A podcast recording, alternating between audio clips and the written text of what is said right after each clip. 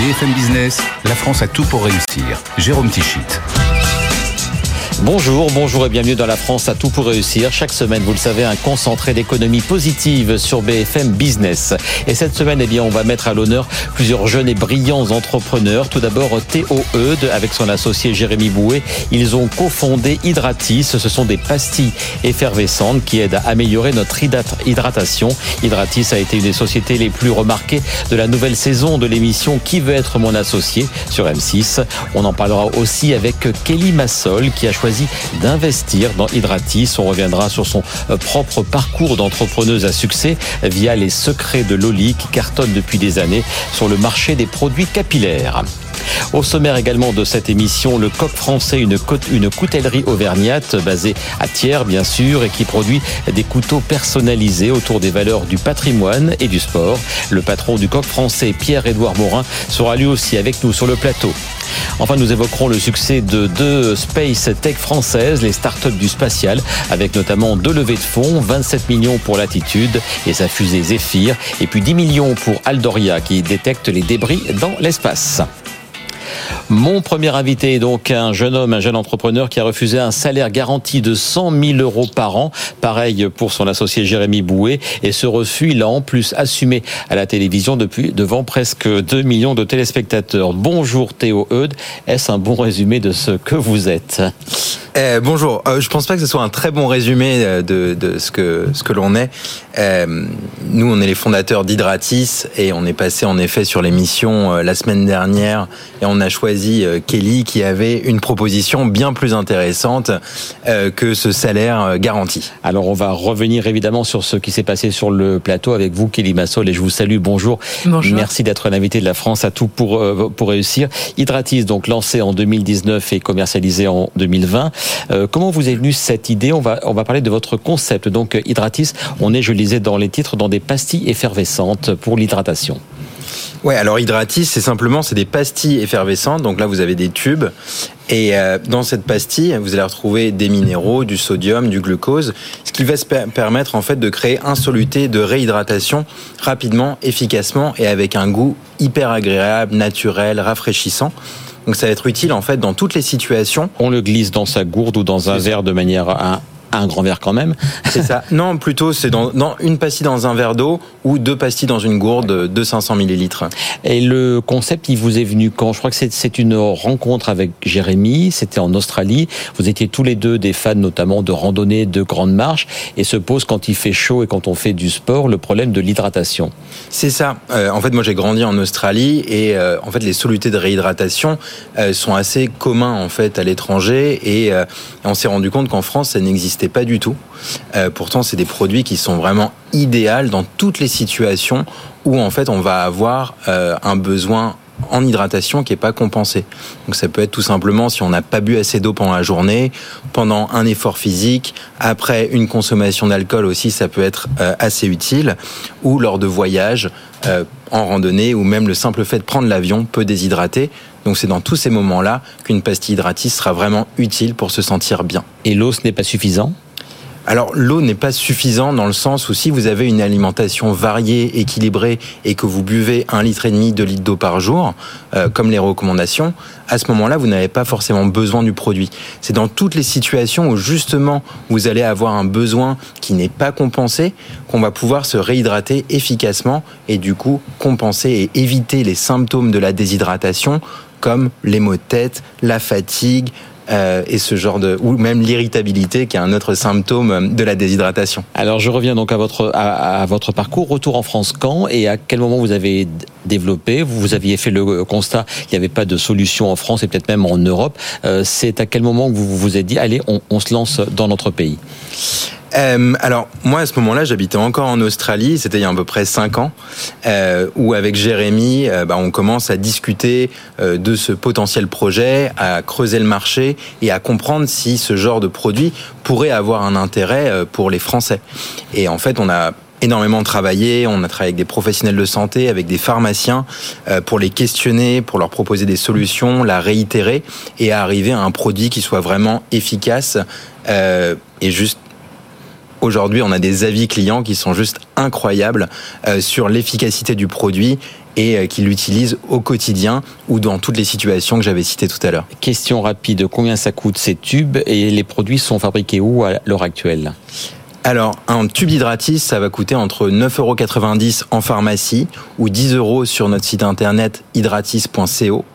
Euh, et nos produits sont fabriqués en fait dans plusieurs usines on les fabrique en France, en Allemagne et en Europe de l'Est. Et pourquoi pas en France exclusivement Vous savez, c'est une des marottes de, cette émission. Alors c'est une, bonne question. Bah, déjà, euh, on n'a pas démarré avec une production en France parce que au démarrage, euh, les entreprises, les, usines ne nous écoutaient pas forcément parce qu'on n'existait pas.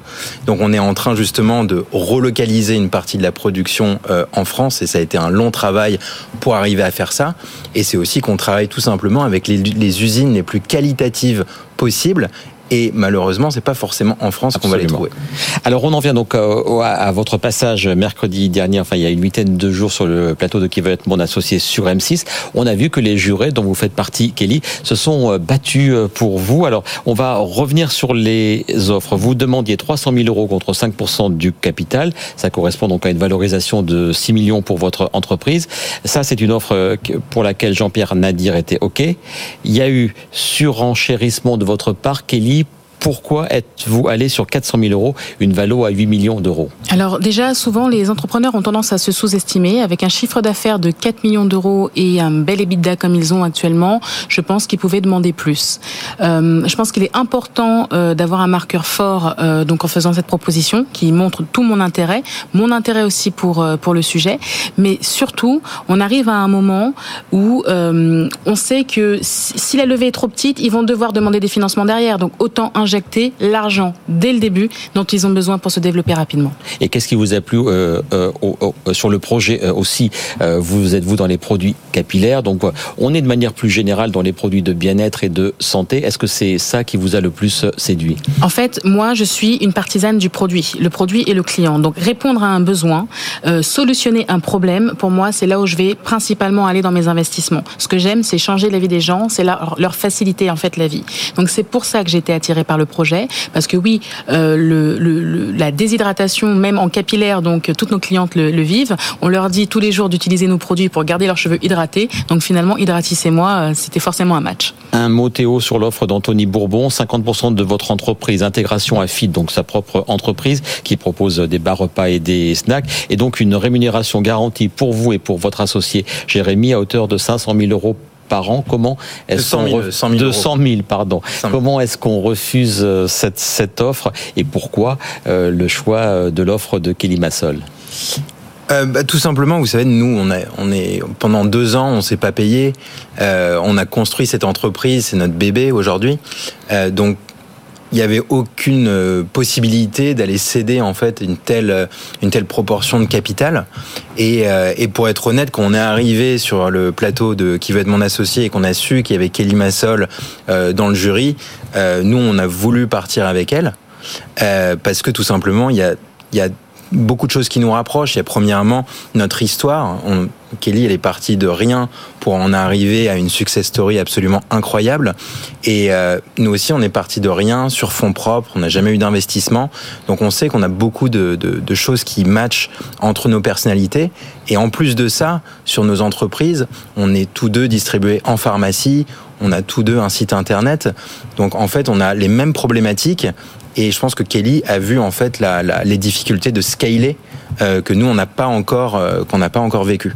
Euh, l'émission a été enregistrée au mois de septembre. On est donc à la fin du mois de janvier. Vous en êtes où? Est-ce que l'accord est, est, topé définitivement? Est-ce que vous avez déjà investi dans Hydratis? Alors euh, j'ai investi euh, donc mon temps, hein, puisque pour l'instant on est en, en, encore en finalisation donc de nos accords. Le main pack est très important pour nous pour pouvoir bien travailler et continuer, parce que c'est un mariage hein, finalement, un mariage avec une date de fin, mais c'est un, un, mariage. oui, au moment où on vous parle, nos avocats en fait sont en cours de finalisation du deal.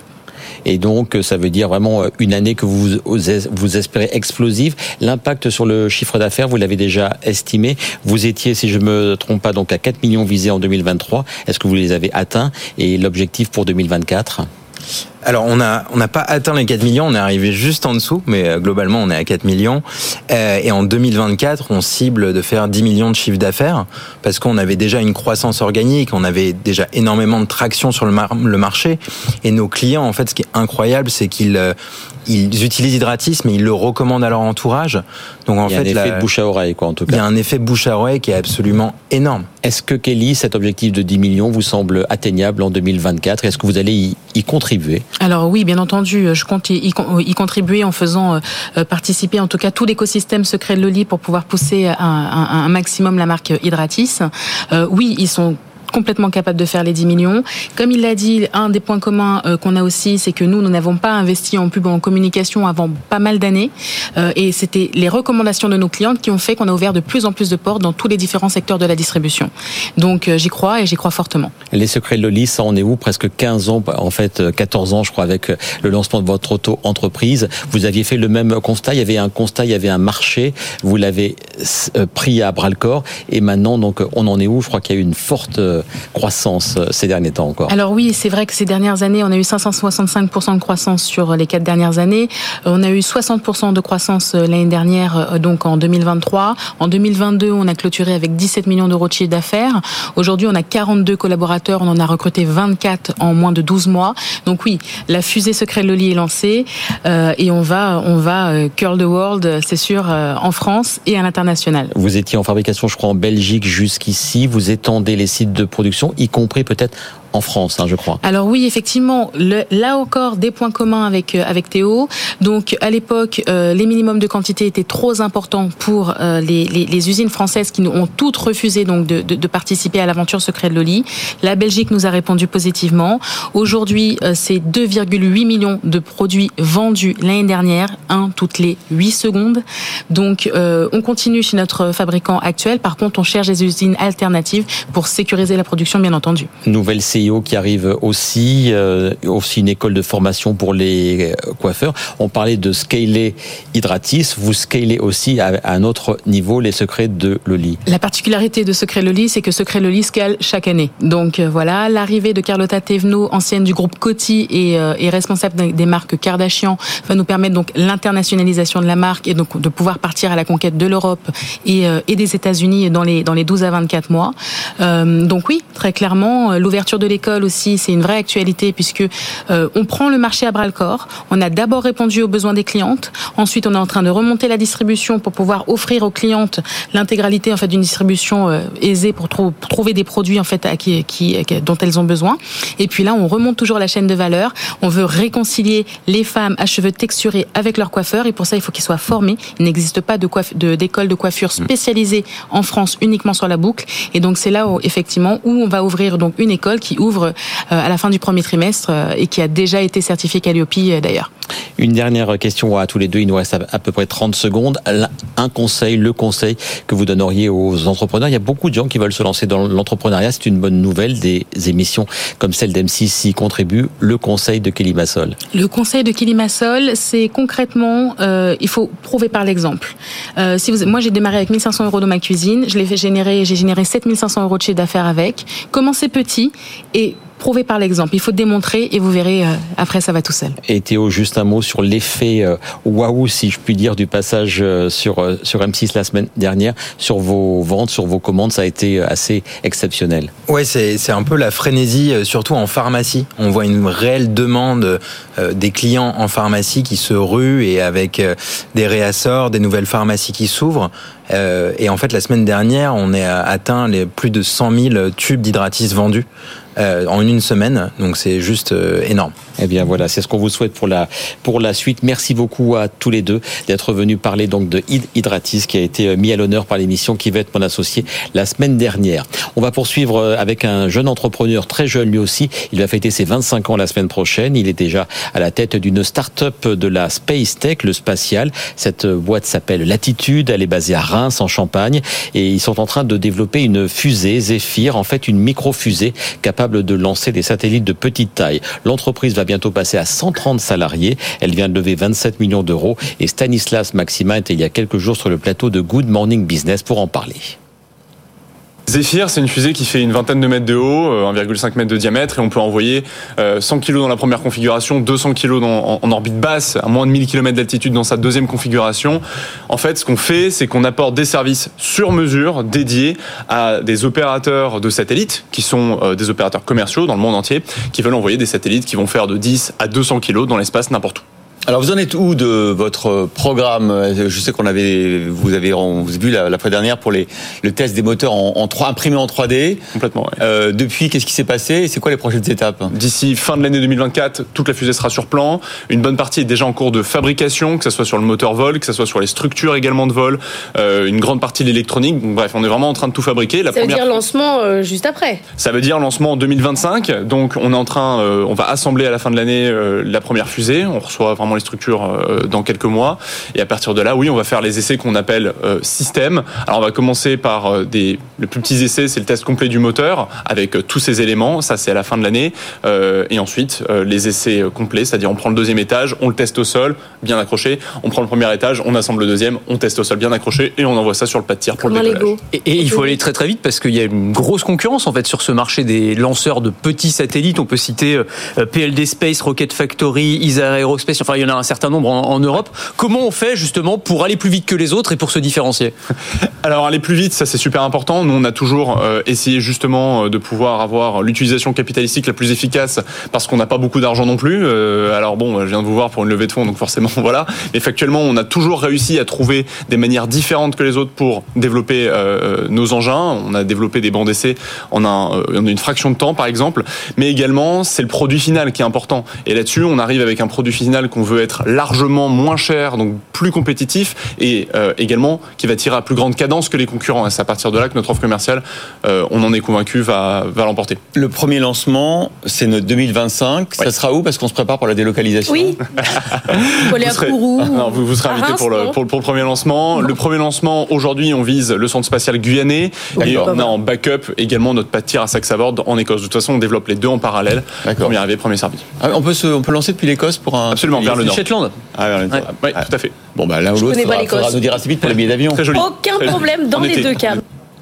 Et puis autre levée chez les startups françaises du domaine spatial, c'est Share MySpace qui lève 10 millions d'euros. Son cœur d'activité, c'est la détection des débris dans l'espace. L'entreprise veut passer à la vitesse supérieure avec de nouvelles stations de détection, mais aussi la conquête de nouveaux marchés. Share MySpace profite aussi de ce tour de table pour changer de nom.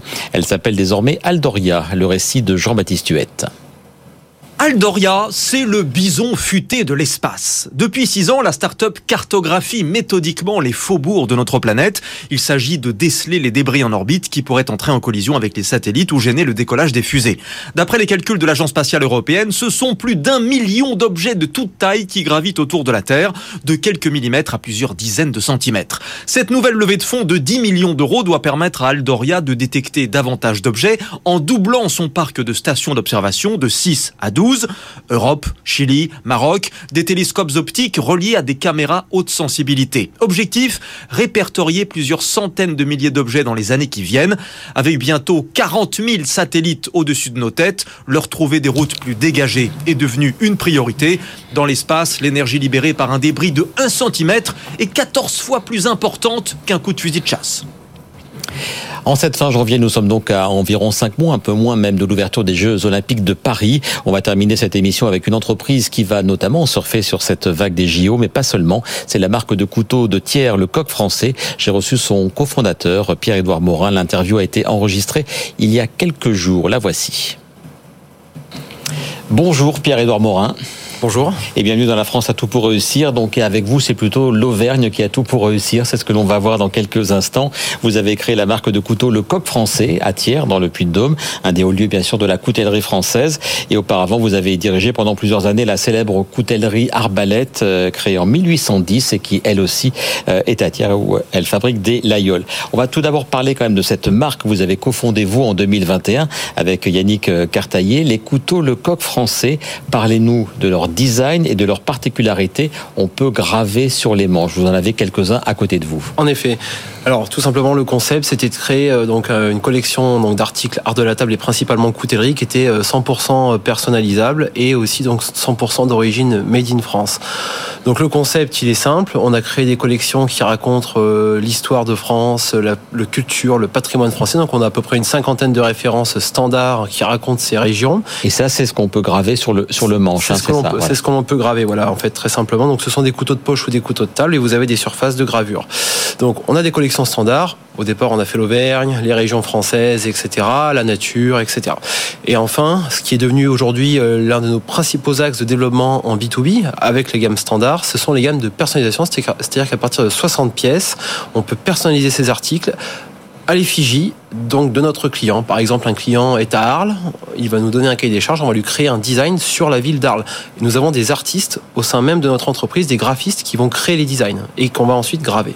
Donc c'est du B2B, vous l'avez dit, c'est du B2C aussi. Vous vendez aux particuliers Également, nous avons un site de vente sur Internet, également avec la possibilité pour le client de personnaliser le produit aujourd'hui avec euh, le choix par exemple de différentes essences de bois, etc. Le design général, on est entre le layol et le tiers traditionnel? Voilà, on a décidé de créer notre propre design. En fait, aujourd'hui, euh, on, en fait, on considère que euh, on a voulu prendre un peu notre bâton de pèlerin, de démarrer de zéro, mais de se créer notre propre identité, de sortir sortir un petit peu de l'esprit du laguiole, de sortir du tiers, de créer une marque qui s'appelle Le Coq Français et avec des designs qui lui seraient propres pour avoir sa propre identité, comme l'a fait par exemple une célèbre marque, euh, je dirais, en Savoie qui s'appelle Opinel et qui a su se créer sa propre identité en sortant de tous les cadres traditionnels de tiers et de la gueule. Vous les produisez donc euh, à tiers, hein, à tiers, exactement. Tous ces, couteaux, les canaux de distribution, donc outre les particuliers, vous, vous nous avez parlé du site. Pour le B2B, il y a plusieurs canaux? Bien entendu. En fait, on travaille plusieurs marchés sur le coq français. Donc on travaille bien sûr les réseaux de coutellerie traditionnels, magasins de coutellerie, euh, les chaînes spécialisées. de plus en plus, on est en train de travailler avec des magasins tels que Ambiance et Style, Culinarion, euh, ce genre de chaînes-là. Euh, enfin, il y a également tout le monde du tourisme, c'est-à-dire donc les musées, les châteaux, les sites touristiques, et nous apportons également à ces sites-là ce service de personnalisation. Donc on peut citer quelques exemples assez connus comme le château de Chambord, euh, voilà, le château de Murol, etc. Une fourchette de prix, si je puis dire, pour des, euh, pour des couteaux Bien sûr. Donc on a un modèle entrée de gamme qui va démarrer à peu près dans les 20 à 25 euros et notre cœur de gamme, il est dans les 79 euros en prix public TTC. On passe à votre autre activité. Vous avez aussi créé en 2018 euh, avec l'ex-joueur de l'ASM Elvis Vermeulen, pardon, Ovalie Original. Là, on est dans le monde du rugby avec des objets divers, presque des produits dérivés que vous créez dans cet univers, dans cet écosystème du rugby. Complètement. Mais en fait, là, on était sur un marché de micro-niche et on a vu qu'il y avait, on va dire, une opportunité sur, sur les produits merchandising. Sur les produits merchandising, aujourd'hui, euh, dans le monde du rugby, vous avez beaucoup de textiles, etc. Et on a voulu amener un univers convivialité, art de la table, Made in France. Donc en effet, ça passe par le couteau, mais également tout un tas d'autres articles tels que des planches à saucisson. Voilà, voilà euh, planche à voilà planche à saucisson, par exemple avec des décapsuleurs pour le pour désaltérer le supporter rugbyman, par exemple. Les sommeliers limonadiers, par exemple. Et ces articles sont 100% faits à tiers. On a la chance d'avoir un bassin à tiers qui a su euh, résister, si vous voulez, au moment où il y a eu une crise de délocalisation majeure pour toute l'industrie française. La filière a été maintenue. Aujourd'hui, à tiers, on a encore tous les savoir-faire. On sait fabriquer des pièces en métal, on sait fabriquer les sous-ensembles, on sait les, on sait les assembler, on sait les personnaliser. On a absolument tous les savoir-faire. Et là, je vois des logos Paris 2024, j'ai vu des logos Coupe du Monde de rugby. En fait, ça marche par licence. Vous achetez des licences et vous les mettez sur ces différents objets. Exactement. Alors avec Ovalie, en effet, on a donc une, euh, une gamme standard que nous personnalisons donc pour à peu près euh, la grande majorité des clubs du top 14, par exemple, avec des collections que eux-mêmes nous achètent puis redistribuent dans leur réseau merchandising auprès de leurs euh, supporters. Et enfin, on a un deuxième axe avec C'est le marché des licences. Donc on a la licence France Rugby. L'année dernière, on a eu également la licence Coupe du Monde de rugby également. La licence Eden Park, où là on est plutôt sur des produits beaucoup plus haut de gamme. C'est-à-dire que là, on a par exemple fabriqué un couteau avec, euh, en collaboration avec Franck Menel. Et nous avons fabriqué un couteau qui est réalisé... Le célèbre nœud papillon de Eden Park. Et oui, mais qui est réalisé à partir de l'acier des poteaux du stade Eden ah Park qui vient d'Auckland en Nouvelle-Zélande. Vous voyez, donc on peut aller jusque là. Donc là, c'est sur du haut de gamme plutôt. Et euh, en effet, et enfin, donc je reviendrai sur le coq français. Donc tout à fait récemment, cette année, nous avons la licence Paris 2024 avec notre marque Le Coq Français. Ça coûte combien une telle licence? Alors, j'imagine que tout n'est pas tout n'est pas pareil, mais ça coûte combien? Si sur la Coupe du Monde de rugby, ça vous ça oui, vous oui, alors alors ce, ce, sont des coûts, on va dire sur les minimums garantis, puisqu'on nous fait payer des minimums garantis au départ. Hein, C'est-à-dire qu'on se le, le, le, licenceur de, se prémunit d'un minimum, on va dire de, de, de, licence. Donc on est on est dans les 30 à 40 000 euros hors taxe. Et ça vous rapporte beaucoup, beaucoup plus? Bah, En fait, ça nous a vraiment permis effectivement de générer du chiffre d'affaires, de générer de la notoriété, mais, mais clairement de, de bondir. Hein. Euh, bah, pour Ovalie, pour vous situer, nous avons réalisé, euh, euh, on va dire en année N-1, euh, on, a, on a doublé notre chiffre d'affaires. On est passé à quasiment 600 000 euros de chiffre d'affaires en 2023 avec Ovalie. Mais un peu moins cette, cette année parce qu'il n'y aura plus les licences. Alors cette année, on aura notamment. Voilà, en effet. En revanche, donc comme nos deux sociétés sont un petit peu sœurs, on travaille ensemble. Il y a des, il y a des, il y a des synergies et on va avoir un grand boom avec le coq français cette année pour les Jeux Olympiques. Les, les deux entreprises, vous, vous employez combien de personnes? Au global, on emploie sept personnes, voilà, qui ont des activités transverses, hein, des synergies sur euh, sur ces deux sociétés-là, à tiers. et, euh, et évidemment tous les euh, sous-traitants. Vous En faites effet. partie donc aussi, il nous reste 30 secondes, vous faites partie des FFI, ce sont les forces françaises de l'industrie, on en parle régulièrement dans cette émission avec Gilles Attaf, le président réélu récemment d'Origine France Garantie. Euh, vous avez créé vous le club Auvergne. Est-ce que le dynamisme entrepreneurial est fort en Auvergne? On parle souvent de celui en Rhône-Alpes.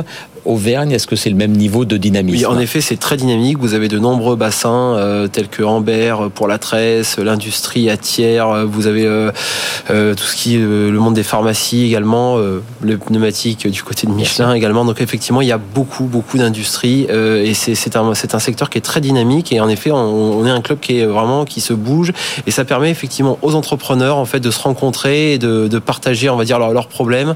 C'est pas simplement un club business. Voilà, c'est vraiment c'est un club où on- c'est les Club bonnes les bonnes de practices, conseils, les voilà. practices comme on dit. Et c'est un peu l'idée. Voilà.